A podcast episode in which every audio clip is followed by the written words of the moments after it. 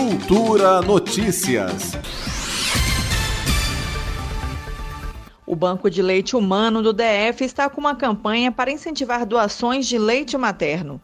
Os estoques do banco tiveram uma baixa nos meses de janeiro e fevereiro deste ano em relação a dezembro de 2020. São 14 unidades que recebem doações de leite materno em todo o Distrito Federal. A maior queda foi no Banco de Leite Humano do Hospital Regional de Sobradinho. A coordenadora das políticas de aleitamento materno e Banco de Leite Humano do DF, Miriam Santos, ressalta a importância do leite materno para o bebê.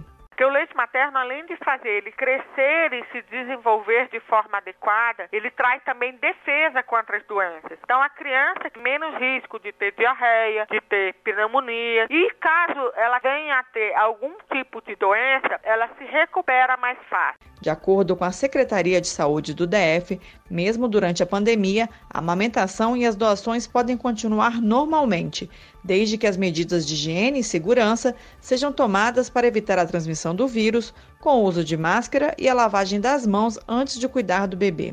Para se tornar doadora, basta ligar para o telefone 160 opção 4 ou acessar o site amamentabrasilia.saude.df.gov.br. As equipes do Banco de Leite Humano entram em contato para agendar uma visita do Corpo de Bombeiros do DF. Toda mulher que esteja amamentando é uma potencial doadora de leite materno, independente da idade do filho em amamentação. Um pote de 300 mililímetros de leite materno pode alimentar cerca de 10 bebês. Todas as informações e orientações para as mães doadoras de leite materno estão disponíveis no portal de doação de leite em Brasília, em amamentabrasilia.saude.df.gov.br. Greta Noira, para Cultura FM. Cultura Notícias.